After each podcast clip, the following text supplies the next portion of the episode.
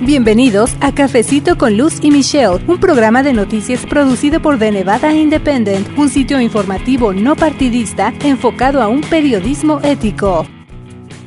Bienvenidos a un episodio más de Cafecito con Luz y Michelle. Mi nombre es Luz Gray, yo soy editora asociada con The Nevada Independent en español. Le doy las gracias por conectarse, por descargar este y todos los episodios anteriores de nuestro podcast en español. Y este es ya el episodio 42. Y bueno, voy a estarles compartiendo la versión podcast del programa de radio que grabamos todos los sábados en Las Vegas, Nevada y que se transmite a las 10 de la mañana, hora del Pacífico a través de La Campesina 96.7 FM. Y tuvimos la oportunidad de conversar con la profesora Joana Kepka y con la estudiante Ingrid Zárate acerca del Colegio de Honores de UNLV. Es un programa que está dentro de la Universidad de Nevada, Las Vegas y que bueno, tiene entre sus muchos objetivos el de atraer más estudiantes que tienen pues ya un aprovechamiento académico notable para que formen parte de este programa que en inglés se llama College y no solo pues continúen con sus estudios, sino que a través de este programa se especialicen más y salgan todavía mejor preparados para que cuando se gradúen con honores, por supuesto, estén listos todavía con mejores herramientas para incorporarse a la vida laboral. Pero vamos a dejar que nuestras invitadas nos expliquen más detalles acerca del Colegio de Honores de UNLV en este episodio que se llama así, Colegio de Honores de UNLV, motivando la excelencia académica. Vamos a escuchar.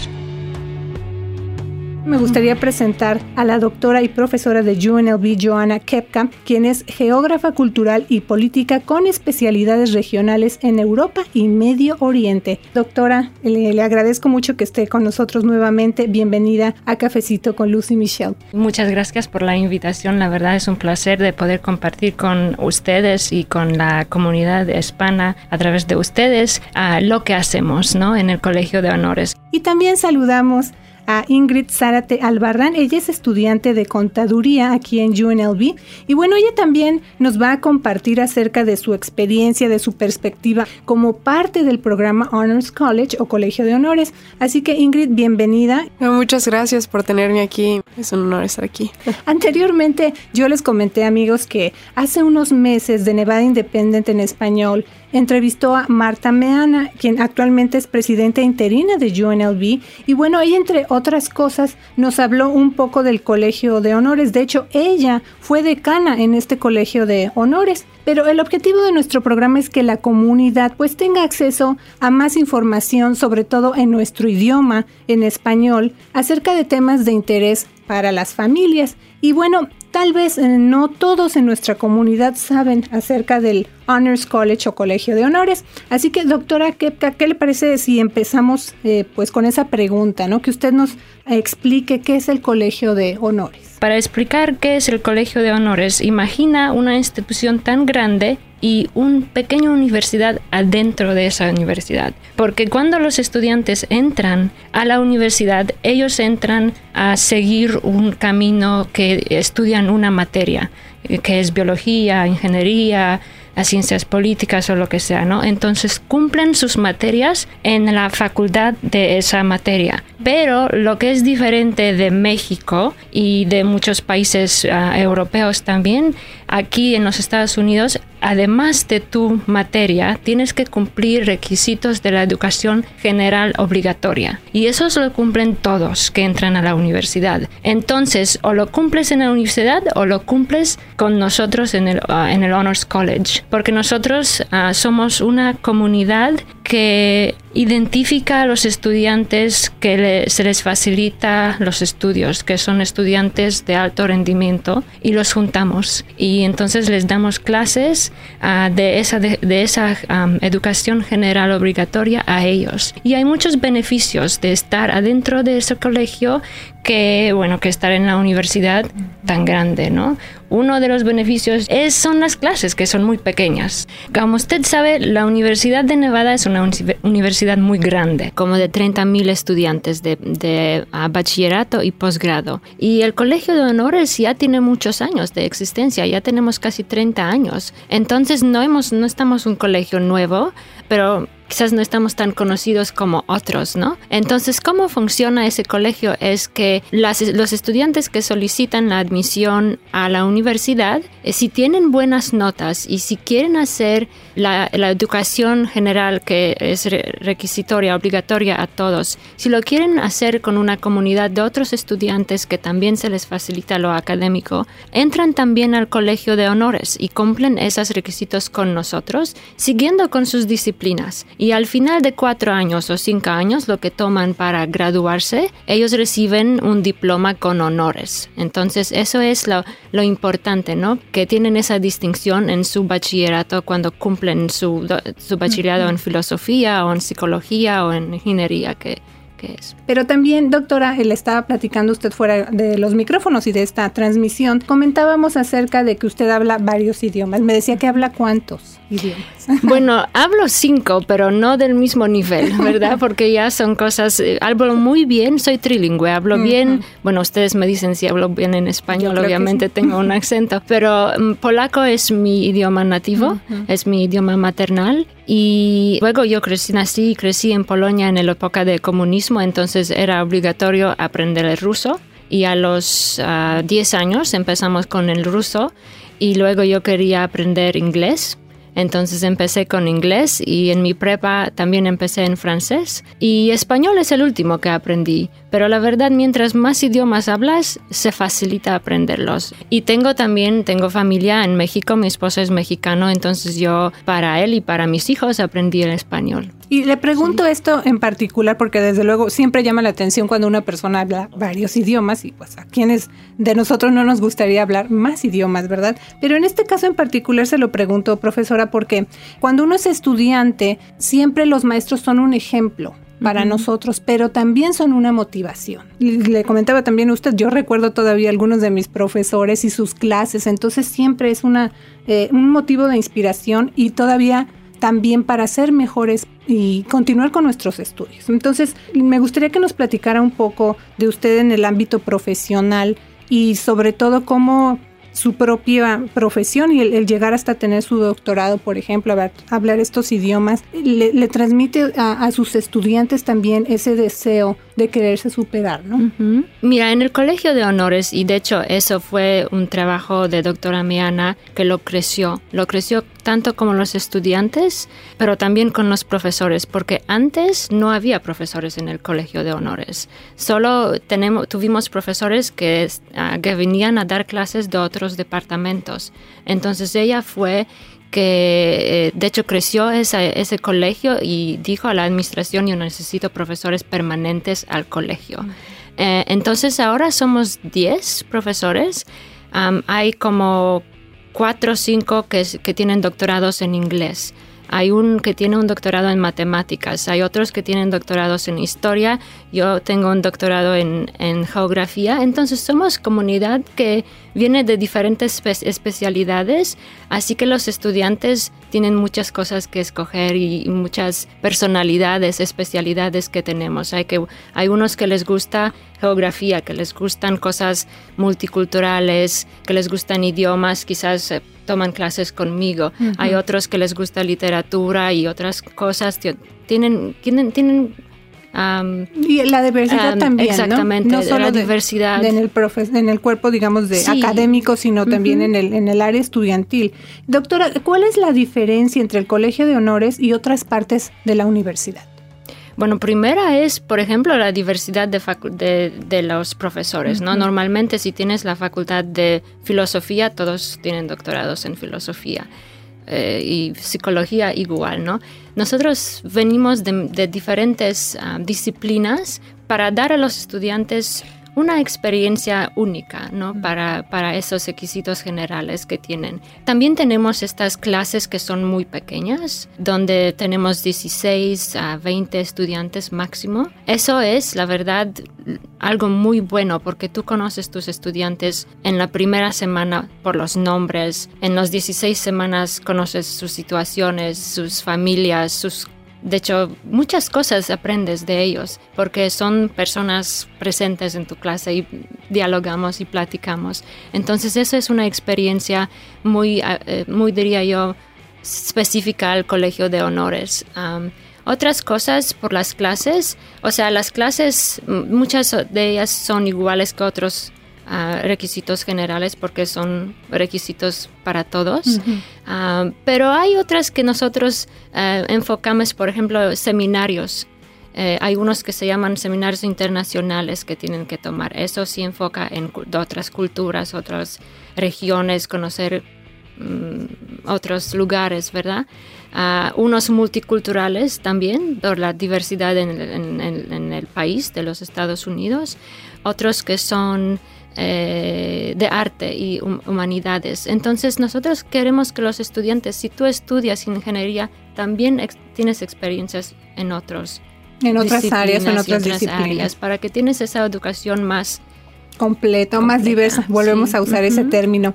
Eh, ¿Qué se necesita para ser parte del Colegio de Honores? Porque seguramente ahorita los padres y los estudiantes que nos están viendo aquí en Facebook Live, que estamos transmitiendo, que nos están escuchando aquí en la campesina, pues quieren saber cuáles, qué, qué necesitan para poder ser parte de este colegio. Entonces, lo primero, si ustedes tienen hijos en la prepa, tienen que ser buenos, buenos estudiantes. Entonces las calificaciones son importantes. Los, los exámenes que, que toman todos para entrar a la universidad también son importantes.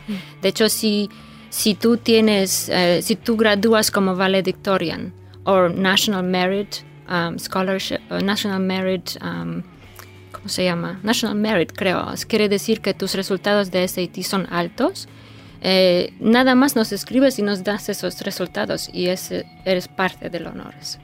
Si no, haces tu solicitud a la universidad primero y luego te metes en el sitio de honores y puedes directo allá cumplir el cuestionario, escribes un ensayo sobre ti y nuestras personas que ven todos los ah, las solicitudes lo evalúan sobre tu ensayo, quién eres. Entonces, si no tienes unas calificaciones de 4.0, no te preocupes, no, no tienes que estar perfecto. Esa era otra pregunta Hay otras cosas también que son especiales sobre ti y eso puedes explicar en tu essay también. Sí, e, eso de las calificaciones, porque uh, no es fácil ser un estudiante, ahora sí que con buenas calificaciones, un estudiante excelente requiere mucho trabajo y mucho esfuerzo. Entonces yo estoy pensando en que ahorita a lo mejor hay estudiantes que dicen, bueno, yo quiero ser parte del Honors College, pero la verdad no ando muy bien de calificaciones. Entonces mi pregunta es, si alguien precisamente no tiene buenas calificaciones desde ahorita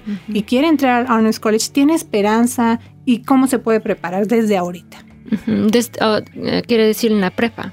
Entonces haces tu solicitud a la universidad y sigues tomando tus clases en el primer semestre, en el segundo trimestre, semestre y si aquí aquí sí tienes que demostrar que tienes esa habilidad, ¿no? De tener esas buenas notas porque hay un lo que se llama GPA, que no sé cómo se dice en español, pero tu como tu, promedio, promedio exacto, promedio general, promedio general tiene que estar creo que 3.6. Sí. Entonces no puedes bajar más que ese es el menos requisito, entonces digamos primordial las buenas calificaciones. Sí, y, una vez que entras al colegio también cada semestre evalúan tus calificaciones, es decir que tiene que eh, son nada más porque entras, no te puedes salir porque hay mucha gente que quiere entrar a este colegio. Y entonces si entras a lo, piensas que yo ya ya está ya no tengo que sacrificar ni trabajar pero Tienes que mantenerlo. tienes que mantenerlo. tienes que mantener pues esta conversación que estamos teniendo acerca del Colegio de Honores de UNLV que estamos grabando aquí en los estudios de esta universidad, amigos, me está recordando tantas cosas. Eh, una de ellas es eso, el, el mantener las buenas calificaciones, porque, eh, por ejemplo, cuando se tiene una beca, y de eso vamos a hablar más adelante, o sea, también se tiene que, seguir estudiando. Es un esfuerzo muy grande por mantener una beca, claro, por quedarse en, en este caso en el Colegio de Honores, pero también tenemos que hablar de lo que viene, digamos, de la recompensa de estar teniendo pues esta oportunidad de ser excelentes. Y bueno, quisiera preguntarte, Ingrid, tú estás estudiando contaduría aquí en UNLV, sí. ¿verdad? Entonces me gustaría que nos platicaras acerca de tu historia un poquito, porque pues entrar a la universidad no es fácil, sobre todo en tu caso nos comentabas anteriormente que vienes de otro país, entonces platica un poquito de, esa historia, porque así como tu historia, ah, muchos jóvenes también la comparten, ¿no? No, sí, definitivamente. Eh, como les comentaba, yo nací y crecí en Toluca, México Después, como a los 13 años, vine aquí con mi mamá a Las Vegas, aquí nos establecimos y pues ya que era la hora de entrar a la universidad, un problema muy grande que nos vimos y que al igual otros padres y otros estudiantes sé que pueden enfrentar es que pues no tenía dinero para pagar la colegiatura. Ah, afortunadamente conseguí los recursos necesarios gracias a becas y una muy grande como comenté la última vez fue gracias al Colegio de Honores me han este, apoyado incondicionalmente, siempre han estado ahí por, por mí, siempre me han informado. Yo recuerdo el doctor Hansen, que es ahorita el encargado del Colegio de Honores, él siempre estuvo ahí, me estuvo informando y pues gracias a ellos estoy aquí cumpliendo mi sueño. Y sé que al igual muchos estudiantes allá afuera pues están viendo ese, ese problema.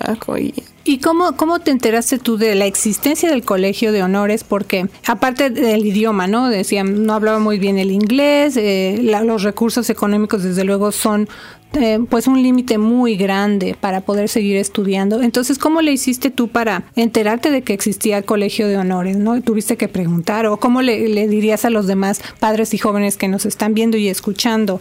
¿Cómo le pueden hacer ellos también para enterarse más de este programa? Mire, yo fui muy afortunada ya que otro, otra persona que trabaja en el Colegio de Honores se llama David y él va a muchas preparatorias y da presentaciones. Entonces los estudiantes que están en asistencia, esos que son seniors o que están en su último año, todos están, requieren ir a esta presentación. Entonces si están ahí pueden escuchar de las oportunidades que, que hay. Otra manera, otro método de estar informado de esto es las orientadoras. Las orientadoras y maestras saben mucho sobre la universidad ya que esta es la universidad de nuestra ciudad, de la ciudad de Las Vegas, y este programa es muy grande y pues de, verdad tiene muchos beneficios. Entonces, si no, si no saben mucha información del Colegio de Honores, yo les recomiendo ir a sus orientadoras. Ellas deben de saber la existencia de... ¿Y qué tan difícil fue entrar al Colegio de Honores? Porque hablábamos en el otro segmento de las calificaciones que son el requisito número uno para poder entrar, ¿no? Pero ¿cómo, cómo fue tu caso? Yo me gradué como valedictorian de mi de mi preparatoria. Es decir, que me gradué como número uno en mi clase de más de 500 estudiantes.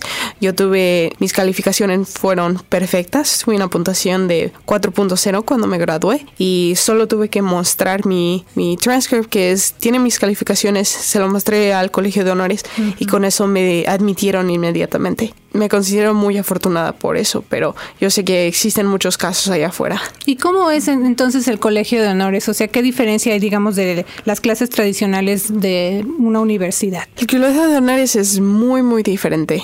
Este colegio tiene mucha diversidad. Este, te quieren preparar para, no solo para ser un ingeniero, pero para también tener eh, el conocimiento de otro, de otras clases o de ah, otras cosas así. algo que me gusta mucho es que no solo te educan para saber, oh, tú quieres ser ingeniero, solo aprende las matemáticas, aprende las clases de ingeniería, da, da, no, ellos te quieren preparar para que sepas un poco de política, para que sepas un poco de filosofía, para que sepas un poco de cultura, para que cuando te enfrentes al mundo no te enfrentes con ignorancia, que sepa de muchas cualidades y de muchas cosas. Y también otra pregunta que tengo, desde luego, como estudiante tú tienes una perspectiva distinta, digamos, un poco más joven, ¿no? De cómo está la educación aquí en el Estado. ¿Cómo la ves tú? ¿Crees que hace falta algún cambio para mejorar el sistema educativo en el Estado? Yo crecí en México y la educación ahí es muy, muy, muy diferente. Aquí he hecho muchos servicio con The Public Education Foundation que se encuentra aquí enfrente de la universidad y a través de ellos me he informado mucho sobre el tipo de las tipo de cosas que pasa con la educación de Nevada y pues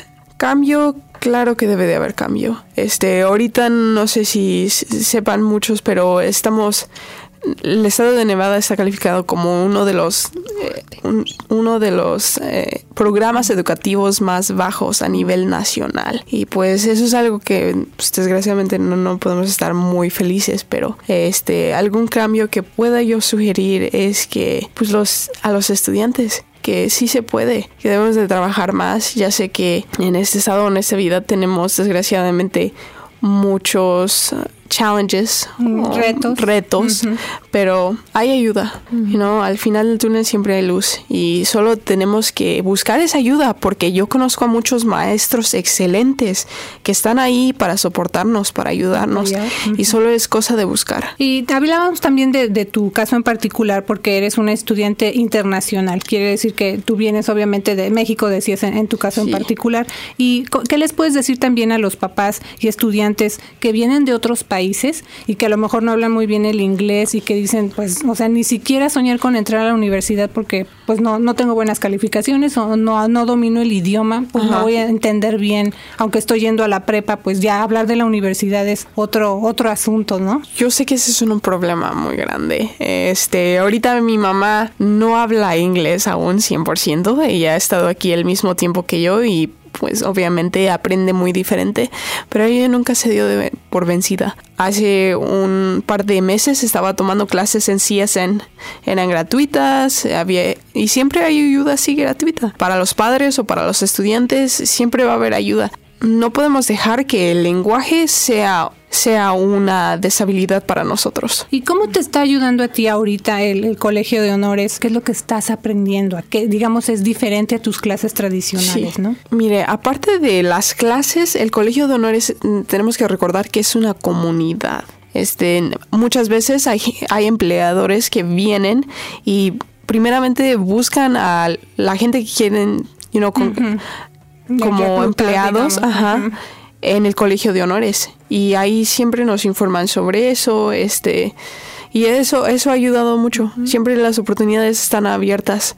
Este, yo ahorita, como le comentaba anteriormente, estoy trabajando para un de- despacho de contadores y después este verano hace- voy a empezar, comenzar mi servicio con Ernst Young, que es uno de los despachos más grandes en la nación. Y Así eh, que estás, digamos, adquiriendo las herramientas entonces Claro. para un futuro académico mejor y profesional también. Nos queda ya poquito tiempo, gracias Ingrid por compartirnos un poco de tu historia. Pero profesora, hablábamos también de que, ok, ya el estudiante pudo entrar, ya ahora sí que ya la hizo como se dice comúnmente, ya pudo entrar a la universidad, al colegio de honores, pero la importancia de terminar lo que se empieza. Exacto, ¿no? Y eso es, yo creo que, que el Colegio de Honores hace un trabajo mucho más bueno que otros departamentos, porque, por ejemplo, los estudiantes que están con nosotros, más que 90% de de esos estudiantes se gradúan. Ah, eso no se puede decir de toda la universidad. Entonces, hay algo que decir que esa comunidad, que tienes profesores que son, están en tu servicio, ¿no? Que están en sus oficinas, si tú quieres apoyo con tu ensayo,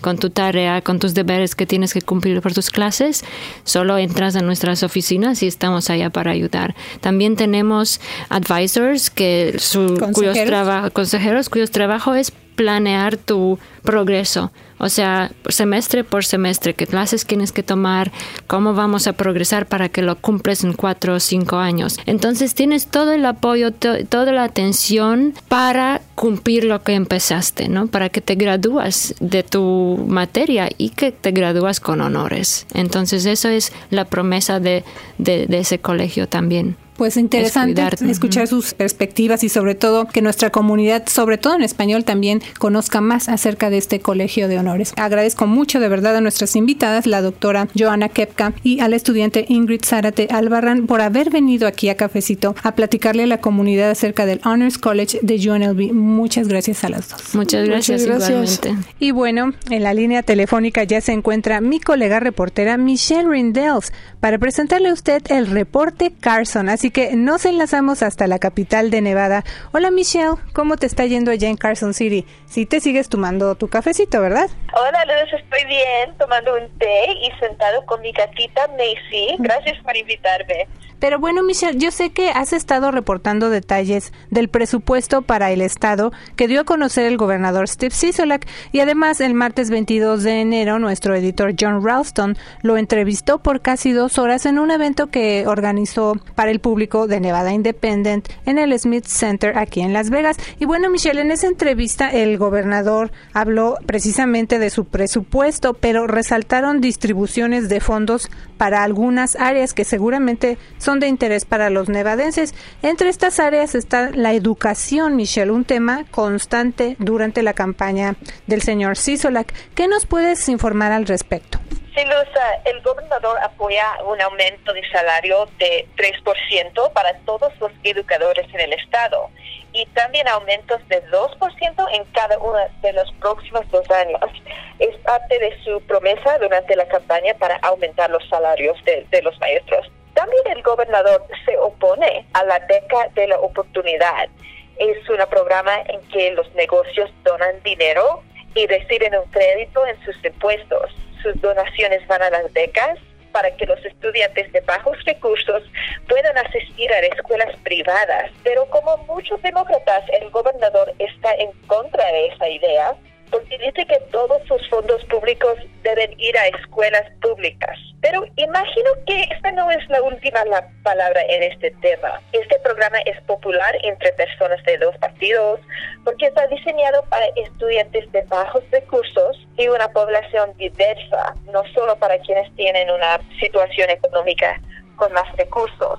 Y también muchos estudiantes ya están inscritos en el programa, así más de 2.000 estudiantes y tendrían que dejar su escuela privada si pierden su beca.